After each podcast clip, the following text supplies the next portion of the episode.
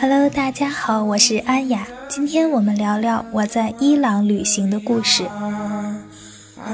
亚洲和欧洲的交界处，融合了欧亚优势的脸型，所以伊朗人的脸立体又不会太过硬朗，所有的优点都长在了他们的脸上，让人看了羡慕，但是又不会嫉妒。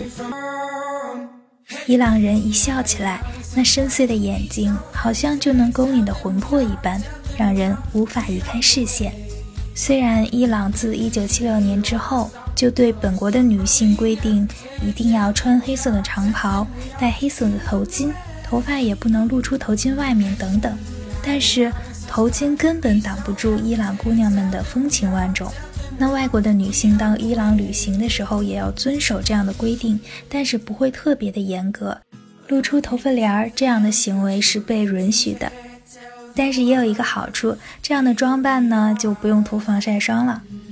那规矩是人定的，当然也是人破的。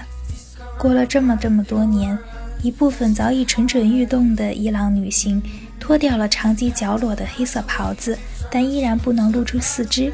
她们会穿着很修身的长袖长裤，还有掐腰的风衣，然后也可以穿鹿角背的凉鞋。会戴彩色的头巾，并且露出蓬软柔顺的头发帘儿。这种似露非露、犹抱琵琶半遮面的装束，非常的迷人。这样的伊朗其实对于中国人来说有一些神秘，因为文献记载并不是很多，也不算一个大众的旅行目的地，签证也相对来说比较贵。但是这样的国家非常的吸引我。在伊朗旅行了将近一个月的时间，遇到了很多人，也了解了很多事儿，也让我打开了一个新世界的大门。伊朗是一个和我之前固有印象中非常不一样的国家。那在初到伊朗的时候，我并没有在首都德黑兰做过多的停留，直接奔向了附近的城市卡尚。卡上给我的印象非常的好。物价特别的友好，比如说一只烤全鸡大约是人民币三十五左右，还配有沙拉和面包，真是感动天地。那到卡上的第二天呢，我就到著名的景点费恩花园去参观，这也是我第一次听到伊朗人用“秦”这个称呼来称呼中国人。据说在秦朝的时候，伊朗与中国私交甚好。所以，至今伊朗人都管中国人叫做“秦”，虽然有待考证，但是一路上我真的被众多的伊朗人称呼为“秦”，而且“秦”比 “China” 这个词在伊朗好用的多，因为你说 “China”，很多人听不懂，然后等他们意识到啊是中国这个国家的时候，他们就会说啊你来自秦国。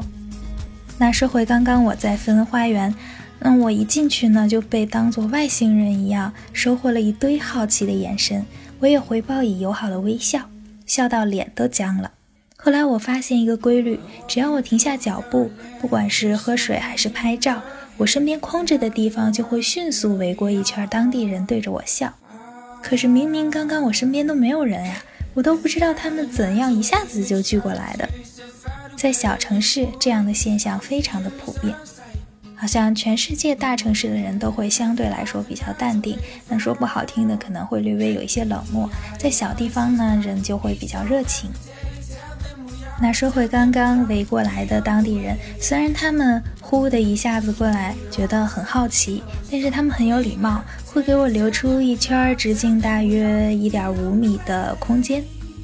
那走累了的时候呢，我就坐在石头上休息，尴尬地应付着当地人的注目礼。因为语言不通，我们也不知道怎样互相聊天。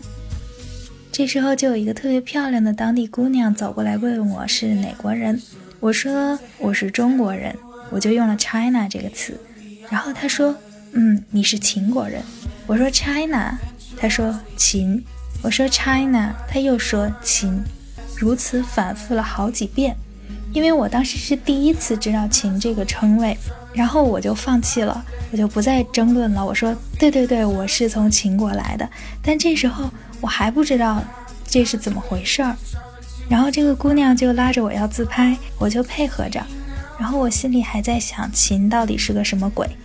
然后拍完了，这个姑娘把两个手的食指勾在了一起，对我说：“伊朗和秦国是好朋友，非常非常好的朋友。”她说了好几遍，再配上她的动作，我忽然就明白了什么意思。